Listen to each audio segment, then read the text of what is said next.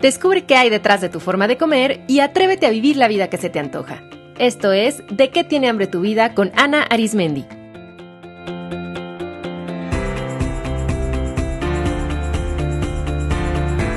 Este es el episodio número 61, Cómo comer un postre.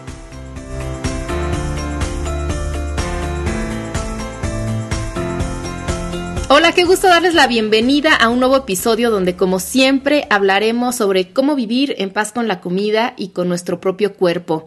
Yo soy Ana Arismendi, psicoterapeuta especialista en alimentación y obesidad y es un placer compartir con ustedes. Querida gente de Saltillo, el 5 y 6 de noviembre, ya prontito voy a estar en su ciudad impartiendo mi taller de qué tiene hambre tu vida, que es una experiencia de fin de semana realmente transformadora Todavía pueden inscribirse, hay lugares, así es que están muy a tiempo para darse este regalo. Y después de Saltillo me voy a ir a Villahermosa, donde estaré el 12 y 13 de noviembre, a Mérida el 26 y 27 de noviembre, en Cancún voy a estar el 3 y 4 de diciembre y en la Ciudad de México el 10 y 11 de diciembre. Todavía quedan lugares en todas las sedes y la información completa la encuentran en de qué tiene hambre tu vida.com. Me dará mucho gusto conocer a algunos de ustedes en los talleres.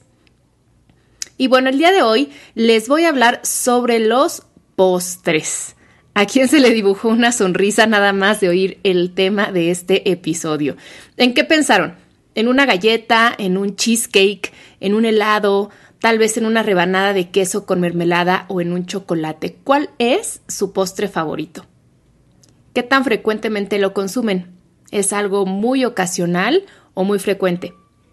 ¿Y cómo se sienten cuando lo comen? ¿Sienten felicidad, placer, culpa, se sienten ansiosos, tranquilos, incontrolables. Muchas personas tienen una relación ambivalente con los postres. Los desean, pero se prohíben comerlos porque los consideran engordantes o malos, o sienten que si dan permiso de comerlos no van a poder hacerlo con moderación. Y hay otras personas que por el contrario se van al extremo de comerlos en exceso, abusando de su consumo, hasta ocasionarse problemas de salud física y emocional. Hoy quiero compartirles una alternativa para poder disfrutar verdaderamente de un postre en total paz y conexión con su cuerpo-mente sin irse a la restricción ni tampoco irse al exceso, sino poder disfrutar un postre con toda la moderación, la alegría, la paz y la tranquilidad. Y para ello les comparto mis seis principios para comer un postre de forma atenta y contenta. El primer principio es date permiso de comer postre. En el episodio 31 les expliqué que restricción siempre lleva a rebelión. Así que si te prohíbes comer postre, lo único que estás ocasionando es que más adelante te rebeles contra esa privación comiendo de más o incluso comiendo algo que ni siquiera te gusta tanto, pero para satisfacer esta hambre de libertad y esta ansiedad enorme que provoca la restricción. Así es que comienza dándote permiso de comer un postre. ¿Cuál es el antídoto para la restricción y para la prohibición, pero también para el exceso? La confianza en ti. Confía en que tú puedes seleccionar un postre de buena calidad, confía en que tú puedes comer en moderación y confía en que tú tienes la habilidad de entrar en contacto con todas las sensaciones de tu cuerpo y con tus emociones. Confía en que tú puedes manejar cada emoción y cada sensación que ocurre. Te invito a hacer el experimento. Compra tu postre favorito, pero en verdad uno que te encante. O sea, no desperdicies ni tu dinero ni tu paladar en un postre más o menos regular. Ve por ese que realmente te gusta y háblate a ti misma diciéndote me doy permiso de comer este postre conscientemente. Tal vez te ayude a escribir esta frase en un papel o en una nota en tu teléfono y repetirlo varias veces. Si lo puedes hacer en voz alta y viéndote frente al espejo, es aún más poderoso. Pero de esta forma le vas a estar indicando a tu mente que no te estás revelando, porque te estás dando permiso y también vas a establecer que si bien lo vas a comer, lo vas a hacer conscientemente. Entonces, al darte permiso, inmediatamente Estás contrarrestando estas voces internas o de la restricción rebelión o del exceso. Dices, sí lo voy a comer, me estoy dando permiso, no me estoy saltando reglas, yo lo estoy decidiendo, pero lo voy a hacer de una forma consciente. Este paso es súper importante. El principio número dos, el siguiente, es come el postre que realmente te gusta. Siempre me sorprende descubrir que mucha gente come alimentos que realmente no les gustan mucho solo por ideas disfuncionales como aprovechar que lo tienen enfrente o por no desperdiciar o por acabarse todo antes de empezar a hacer una dieta o por no poder decir que no a quien se los ofrece o por llenar algún otro vacío interior o a veces también por costumbre. Hay personas que toda su vida han comido siempre un tipo de donitas, ¿no? De panecillos. Y entonces siguen creyendo que 10 o 20 años después esas donitas son deliciosas. Y saben que nuestro paladar cambia, cambia con la edad, cambia con la experiencia y muchas veces eso que nos había tan delicioso a los 12 años, pues resulta que a los 32 ya con otro criterio realmente no sabe ni tan rico, pero lo seguimos consumiendo solamente por costumbre. Entonces, si te vas a comer un postre, que sea por una buena razón, o sea, que esté espectacular, que realmente te encante su sabor, porque si no, pues ¿para qué? ¿Para qué desperdiciar tiempo, dinero, energía en algo que ni siquiera vale la pena?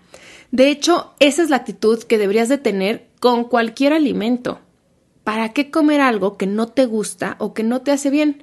Tú te mereces lo mejor y por lo tanto solo te alimentas con lo mejor. De hecho, yo te diría que puedes aplicar esta filosofía en cualquier área de tu vida. Yo tengo una frase que siempre repito que dice, si no te hace sentir sana y fabulosa, no lo comas, no lo compres y no lo guardes. Porque ¿para qué? Además, recuerda que es necesario, bioquímicamente hablando, que el cerebro registre la sensación de placer para emitir la sensación de saciedad. De eso les hablé en el capítulo número 12. Por lo que, aunque comas muchísimo, si no te gusta, tu cuerpo va a quedarse con la idea de que le falta comer y te seguirá pidiendo más.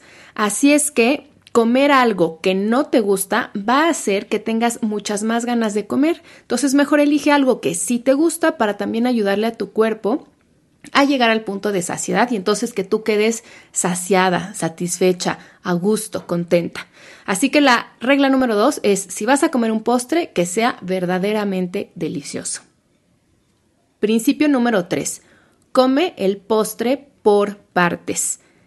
Este principio se refiere a que si compraste un pay de queso, no comas directamente de la caja, o si tienes un frasco con pasitas con chocolate, no comas directo de él, porque el estímulo visual te va a empujar a comer más. Así que sírvete solo un pedazo de ese postre en tu plato, toma un puñado de pasitas y colócalas en un platito o en una servilleta, saca un par de galletas de su empaque y aleja el resto de tu vista. Acuérdate que tú te diste permiso de comer, así que si más adelante quisieras comer más, ahí está, no pasa nada, pero por el momento date oportunidad de concentrarte en esa cantidad que te sirves. Principio número 4 Come sentada y atenta. O sea, nada de meterte a la boca el postre mientras manejas tu coche o mientras estás viendo una película o respondiendo unos correos electrónicos o recogiendo la mesa de la comida. O sea, si vas a comer eso que tanto te gusta, regálate tu presencia. Disfrútalo de verdad. Recuerda que el placer está en la presencia. Tú puedes estar comiendo tu postre favorito pero sin atención y no te vas a ver igual que si comes ese postre favorito con plena conciencia. Así es que dirige toda tu atención a lo que estás comiendo. Te puede, te puede ayudar a pensar en esto. Si esta fuera la última vez que comieras ese postre, ¿cómo lo harías? Yo te sugiero que tomes con tu cubierto un bocado de postre, lo observes, lo huelas, lo toques y después lo introduzcas a tu boca soltando el cubierto que tienes en tus manos y cómelo lo más lentamente posible. Pasa el alimento por toda tu boca y observa cómo va cambiando el sabor, cómo va cambiando la textura y la temperatura del alimento en distintos puntos de tu boca y conforme lo vas tragando. Y espera a haber tragado completamente un bocado para introducir el siguiente. Si son las pasitas o un pedazo de chocolate, prueba comer de uno en uno en vez de introducir todo un puñado de un jalón a tu boca. Si es una galleta o un panecillo, muérdelo y disfruta esa sola mordida lentamente, soltando el resto de la galleta o del pan de tu mano y pon toda tu atención a lo que ocurre a tu boca. De hecho, te puede ayudar cerrar los ojos para entonces que no te distraigas con otro estímulo visual y que toda tu atención esté en tu boca. Principio número 5. Sigue la regla de los cuatro bocados. En el Laboratorio de Estudios de la Comida de la Universidad de Cornell, descubrieron que si se come con atención y pausadamente, justo como acabo de escribir en el punto anterior, los primeros cuatro bocados de cualquier platillo son suficientes para activar el centro de placer en el cerebro, el cual con tan solo esos cuatro bocados llega a un máximo de actividad y después, aunque se siga comiendo, los niveles de placer no se incrementan. De hecho, van disminuyendo conforme vamos comiendo hasta que la sensación de placer incluso desaparece. Esto lo que nos quiere decir es que para obtener máximo placer no es necesario comer mucho, sino poner atención en esos primeros cuatro bocados y de esa manera se estará obteniendo el placer que tanto se busca sin caer en el exceso. Y también se va a enviar la señal al cerebro de saciedad, por lo que el deseo de comer más y más va a desaparecer. La regla de los cuatro bocados consiste en comer cuatro bocados del postre de forma pausada, disfrutando ese alimento con todos tus sentidos, como ya vimos, siendo consciente de su color, su textura, de cada uno de sus sabores, de sus sonidos, de su forma y de cómo va cambiando dentro de tu boca. A cada bocado lo vas a ir calificando del 1 al 10 de acuerdo a su sabor. 10 es delicioso y 1 es desagradable. Después de haber comido los cuatro bocados de postre de esta forma, haz una pausa de al menos un minuto. Te puede servir tomar un poquito de agua para limpiar el paladar y observa si realmente necesitas más. Pregúntate, ¿vale la pena seguir comiendo? ¿En verdad quiero más? ¿Comer más me va a hacer sentir bien física y emocionalmente? muy probablemente descubras que te sientes muy satisfecha y contenta y que con esos cuatro bocados es más que suficiente. Pero si decides comer más, sírvete en tu plato el equivalente a un bocado más y cómelo de forma atenta, preguntándote al final si en verdad comer más te hará sentir más gozo, si en verdad te hará sentir bienestar. Principio número 6.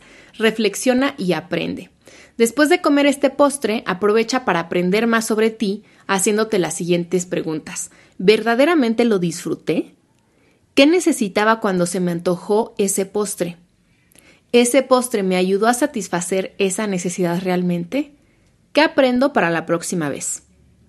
Los y las invito realmente a, que en vez de comer descontroladamente y sin disfrutar o prohibirse comer, se abran a probar esta alternativa para disfrutar su postre favorito. Pongan en práctica estos seis principios y si no les salen a la primera, no importa, aprendan de la experiencia y vuelvan a intentarlo.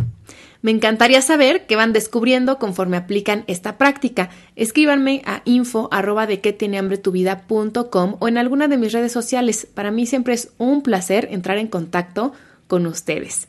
Y ya por último les recuerdo que si están disfrutando este podcast pueden apoyarlo dejando una reseña y una calificación en iTunes para que otras personas puedan encontrarlo fácilmente y también recomiéndenlo a todos aquellos que saben se beneficiarán de estos contenidos.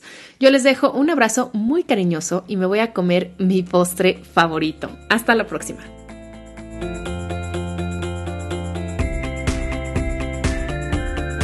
Esto fue De qué tiene hambre tu vida con Ana Arismendi. Para más información visita www.dequetienehambretuvida.com.